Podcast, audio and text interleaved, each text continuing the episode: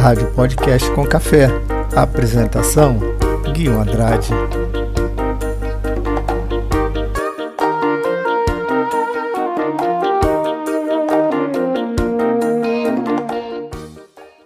Olá pessoal, tudo bem? Aqui Guilherme Andrade, Podcast com Café. Hoje, domingo 5 de setembro de 2021. Um excelente domingo para você e muito obrigado pela sua companhia na escuta do podcast.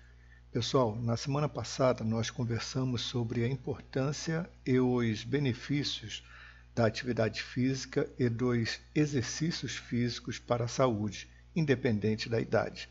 No podcast com café de hoje, abordaremos um assunto que é uma das maiores preocupações da área da saúde no mundo, a obesidade. Começando o nosso podcast com café.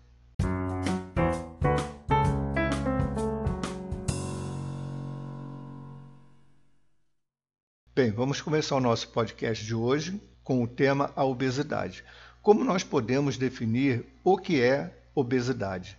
A obesidade é o acúmulo de gordura no corpo, geralmente causado por um consumo excessivo de calorias na alimentação superior ao valor usado pelo organismo para sua manutenção e realização das atividades do dia a dia. Ou seja, a obesidade acontece quando ingestão alimentar é maior do que o gasto energético correspondente. De acordo com a Organização Mundial da Saúde, obesidade é o excesso de gordura corporal em quantidade que determine prejuízos à saúde. Uma pessoa é considerada obesa quando seu índice de massa corporal, IMC, é igual ou maior que 30 kg por metro quadrado e a faixa de peso normal varia entre 18,5 e 24,9 kg por metro quadrado. No final do podcast, eu vou explicar como calcular o IMC, ok? Então, quais são os tipos de obesidade? Os tipos de obesidade: a obesidade grau 1, que corresponde à faixa de 30 a 34,9 kg por metro quadrado, a obesidade grau 2, de 35 a 39,9 kg por metro quadrado, e a obesidade grau 3, ou obesidade mórbida, igual ou superior a 40 kg por metro quadrado. Quais são as causas da obesidade? A obesidade pode, às vezes, ser atribuído a uma causa médica, como, por exemplo, síndromes ou outras doenças específicas. No entanto, esses distúrbios são raros e, em geral, as principais causas da obesidade são a inatividade, uma dieta não saudável e hábitos alimentares também não saudáveis, a genética, estilo de vida familiar, problemas médicos, medicamentos, mudanças hormonais e metabólicas, problemas emocionais e psicológicos, problemas para dormir, gravidez, tabagismo, substâncias químicas, entre outras. Falando mais detalhadamente sobre eh, cada um desses fatores, podemos dizer o seguinte: que em relação à inatividade, ser pouco ou nada ativo faz a pessoa não queimar tantas calorias. Com um estilo de vida sedentário, é fácil ingerir mais calorias todos os dias do que seguindo uma rotina com exercícios e atividades diárias normais. O ganho de peso é inevitável se a pessoa comer regularmente mais calorias do que queima. Além disso, atualmente, muitas dietas são ricas em calorias vazias, baseadas no consumo de fast food, doces e bebidas de alto teor calórico. Junto a essas duas causas comuns, a obesidade também pode ser considerada como resultado de uma combinação de fatores contribuintes como a genética, os genes podem afetar a quantidade de gordura corporal que a pessoa armazena e onde essa gordura é distribuída. A genética também pode desempenhar um papel na eficiência com que o corpo converte alimentos em energia e como ele queima calorias durante um exercício físico. A obesidade tende a ser um fator familiar. Se um ou ambos os pais são obesos, o risco do filho ser obeso é aumentado. Isso não é só por causa da genética. Os membros da família tendem a compartilhar hábitos alimentares e de atividades semelhantes. Em algumas pessoas, a obesidade pode ser atribuída a uma causa médica, como a síndrome de Prader-Willi ou também a síndrome de Cushing e outras condições. Problemas médicos como a artrite também pode levar à diminuição da atividade, o que pode resultar em ganho de peso. Alguns remédios podem levar ao ganho de peso como efeito colateral. Esses medicamentos incluem alguns antidepressivos, remédios anticonvulsivos, remédio para diabetes, psicóticos, esteroides e beta-bloqueadores. A obesidade pode ocorrer em qualquer idade, mesmo em crianças pequenas, mas à medida que se envelhece, mudanças hormonais e um estilo de vida menos ativo aumentam o risco da doença. Além disso, a quantidade de músculo no corpo tende a diminuir com a idade, o que leva a uma diminuição do metabolismo. Casos de má gestão emocional baixa autoestima e comer emocionalmente quando a pessoa está entediada ou chateada podem evoluir a quadros de ansiedade, depressão e até mesmo distúrbios alimentares como a compulsão alimentar. Em casos regulares, onde a comida é uma forma de escape emocional ou quando é ingerida de maneira intensa e descontrolada, quando combinado com sedentarismo e falta de prática de, de exercícios, pode causar a obesidade. Não dormir o suficiente ou dormir demais pode causar alterações nos hormônios que aumentam o apetite. Nestes casos, a pessoa também pode desejar comer alimentos ricos em calorias e carboidratos, o que pode contribuir para o ganho de peso. Durante a gravidez, o peso da mulher aumenta necessariamente. Algumas não conseguem perder esses quilos a mais depois que o bebê nasce. Esse ganho de peso, no entanto, pode contribuir para o desenvolvimento da obesidade em mulheres. Parar de fumar é frequentemente associado ao ganho de peso. Para alguns, essa situação pode ser suficiente para um quadro de obesidade. No longo prazo, porém, parar de fumar ainda é um benefício maior para a saúde do que continuar fumando. Os desreguladores endócrinos ou disruptores endócrinos são substâncias químicas capazes de exercer efeito semelhante ao de hormônios presentes em nosso organismo. De acordo com uma pesquisa, existe uma relação destas substâncias com o ganho de peso e a obesidade. Mesmo que alguém tenha um ou mais desses fatores de risco, isso não significa que ela está destinada a tornar-se obesa. Isto porque é possível neutralizar a maioria desses fatores por meio de dieta equilibrada, atividade física e mudanças de comportamento. Vamos a algumas informações em relação à taxa de obesidade no Brasil em 2021. O excesso de peso atinge 55,4% dos brasileiros, percentual que varia de acordo com a faixa etária. Vamos lá.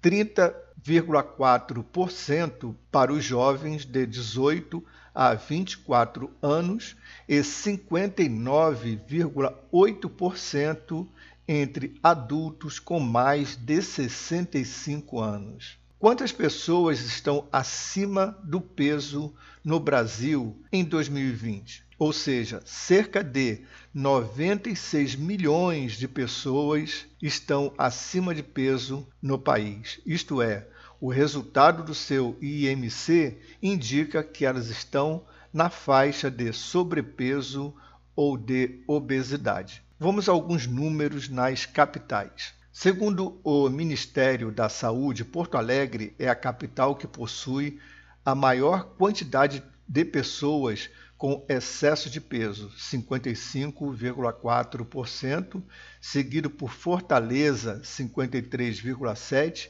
e Maceió, 53,1%. Já na lista das capitais que possuem o menor índice de pessoas com sobrepeso estão São Luís, 39,8%, Palmas, 40,3%, Teresina, 44,5% e Aracaju também com o mesmo índice, 44,5%.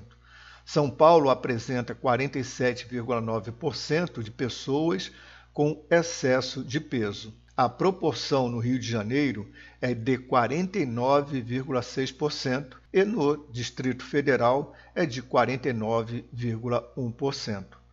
Já a capital com mais obesos é Macapá, com 21,4%, seguido por Porto Alegre, 19,6%, Natal, 18,5% e Fortaleza, 18,4%. As capitais com menor quantidade de obesos são Palmas, 18,5%, Teresina, 12,8% e São Luís, 12,9%. Em São Paulo, a proporção de obesos é de 15,5%, no Rio de Janeiro, de 16,5% e no Distrito Federal, os obesos representam 15% da população. É, vamos a algumas informações em relação ao índice de obesidade no mundo. Em 2025, a estimativa é de que 2,3 bilhões de adultos ao redor do mundo estejam acima do peso, sendo 700 milhões de indivíduos com obesidade, isto é, com um índice de massa corporal acima de 30. No Brasil, essa doença crônica aumentou 72% nos últimos 13 anos, saindo de 11,8% em 2006 para 20,3% em 2019. Por que a obesidade é um problema mundial? Porque é uma doença que afeta a qualidade e a expectativa de vida. Como há uma relação direta entre obesidade e doenças metabólicas, o aumento do número de pessoas obesas resulta no aumento da incidência das doenças metabólicas, como o diabetes tipo 2 e a hipertensão. Vamos falar um pouquinho agora sobre a alimentação do brasileiro. A pesquisa do Ministério da Saúde revela também que 34,6% dos brasileiros comem em excesso carnes com gordura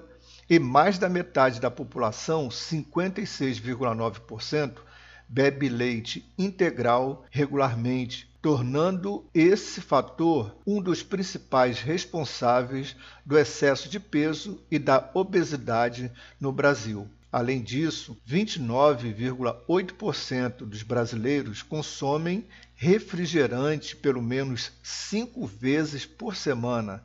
Por outro lado, apenas 20,2% ingerem a quantidade recomendada pela Organização Mundial de Saúde de cinco ou mais porções de frutas e hortaliça por dia. Os hábitos alimentares do brasileiro não mudam. Comemos poucas frutas e verduras. Nós não estamos comendo menos frutas e vegetais hoje do que há anos atrás. Da mesma forma que a carne gordurosa é a preferência nacional há muito tempo. O que tem mudado ao longo dos anos é o aumento do consumo de alimentos refinados, industrializados e produtos prontos para uso com alto teor calórico, dizem os especialistas. A obesidade tem cura? Para controlar a doença é necessário que a pessoa mude seu estilo de vida, ou seja, que faça uma reeducação alimentar e que comece com alguma atividade física. Com essas ações controladas, permanentes e conjuntas, a pessoa pode sair do quadro de obesidade e ter uma melhora na qualidade de vida. De qualquer forma, é necessária a ajuda de um especialista neste acompanhamento. Para o tratamento da obesidade, os médicos devem observar os fatores de risco existentes para entenderem qual é a gravidade da situação do paciente. A cirurgia bariátrica sempre deve ser tida como a última opção dentre as outras. Ela é indicada para pacientes obesos que não apresentaram resposta ao tratamento clínico com medicamento, nem com a redução ou reeducação alimentar ou a prática de exercícios. Quando o paciente é submetido a uma cirurgia, tem uma perda de peso de 20 a 35% de peso que tinha antes da realização da cirurgia bariátrica e pode apresentar melhoras em relação às doenças relacionadas à obesidade. Vamos falar agora um pouquinho sobre a questão da obesidade infantil. A obesidade infantil ocorre quando uma criança está com um peso maior que o recomendado para a idade e altura. De acordo com o IBGE, atualmente, uma em cada três crianças no Brasil está pesando mais do que o recomendado. As faixas de índice de massa corporal determinadas para crianças são diferentes dos adultos e variam de acordo com o gênero e idade. O excesso de peso pode ter repercussões para as crianças até a sua vida adulta, mesmo que a obesidade seja revertida nesse período. Doenças como diabetes, hipertensão e colesterol alto são algumas consequências da obesidade infantil não tratada. A condição também pode levar a baixa autoestima e depressão nas crianças. Vamos às taxas de obesidade infantil no Brasil. A estimativa é que 6,4 milhões de crianças tenham excesso de peso no Brasil e 3,1 milhões já evoluíram para obesidade. A doença afeta 13,2% das crianças entre 5 e 9 anos, acompanhadas no Sistema Único de Saúde, o SUS, do Ministério da Saúde, e pode trazer consequências preocupantes ao longo da vida. Qual o percentual de crianças obesas?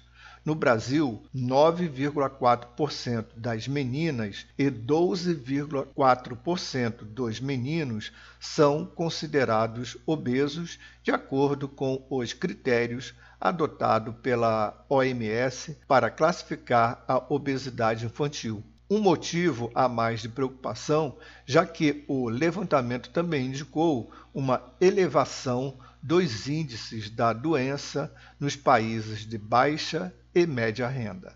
Em relação ao problema na adolescência, a pesquisa também conferiu as medidas antropométricas de jovens entre 15 e 17 anos, selecionados em uma subamostra dos domicílios participantes. A conclusão a partir dela foi de que 19,4% dos nossos adolescentes estão com excesso de peso. Isso representa aproximadamente 1,8 milhões de indivíduos e entre 6,7% já têm obesidade. O problema é mais prevalecente nas meninas, 8%, em comparação com os meninos, 5,4%. Esse é um cenário muito preocupante, porque é sabido que a tendência é essa prevalência aumentar ainda mais no decorrer da vida por uma série de fatores. Pessoal, vale a pena observar uma informação muito importante em relação à cintura abdominal. A OMS estabelece como ponto de corte para risco cardiovascular aumentado medida de circunferência abdominal igual ou superior a 94 centímetros em homens e 80 centímetros em mulheres. Para finalizar o podcast com café de hoje, vamos calcular o IMC? Vamos lá. Eu vou dar um exemplo de cálculo de uma pessoa com 1,75m de altura e 80 kg de peso. Será que essa pessoa está com peso normal? Vamos calcular da seguinte maneira: o IMC é o índice de massa corporal que é o peso dividido pela multiplicação da altura ao quadrado. Então, 80 dividido por é, 80 dividido pela altura multiplicado duas vezes, nós teremos o seguinte resultado: 80 dividido por 3,0625. Repetindo, 80 dividido por 3,0625. O resultado é igual a 26,12 de índice de massa corporal. Deu para acompanhar o cálculo? Qual a conclusão do IMC? A pessoa está com sobrepeso. Como nós é, falamos aí anteriormente, acima de 25 já é considerado um sobrepeso. O índice acima de 25 já é considerado um sobrepeso. Relembrando as seguintes informações. Abaixo do peso, o IMC corresponde a 18,5. Peso normal de 18,5 a 24,9. Sobrepeso de 25 a 29,9, obesidade grau 1 de 30 a 34,9, a obesidade grau 2 de 35 a 39,9 e a obesidade grau 3 de 40 para cima. Para o podcast com café de hoje, pesquisamos a Associação Brasileira para o Estudo da Obesidade e da Síndrome Metabólica a Organização Mundial da Saúde, dados do IBGE e a Sociedade Brasileira de Endocrinologia e Metabologia. Bem, pessoal, chegamos ao final do nosso podcast com café de hoje, domingo, dia 5 de setembro de 2021. Eu quero agradecer a atenção e a companhia de vocês na escuta do nosso podcast com café por gentileza, divulgue o nosso podcast para os seus amigos e ajude no crescimento do canal. Participe do nosso podcast enviando comentários. Muito obrigado. Estaremos aqui no próximo domingo. Um excelente dia para você, um excelente feriado. Vamos exercer a nossa cidadania no dia 7 de setembro. Podcast com café, a sua companhia na internet. Um grande abraço e tchau.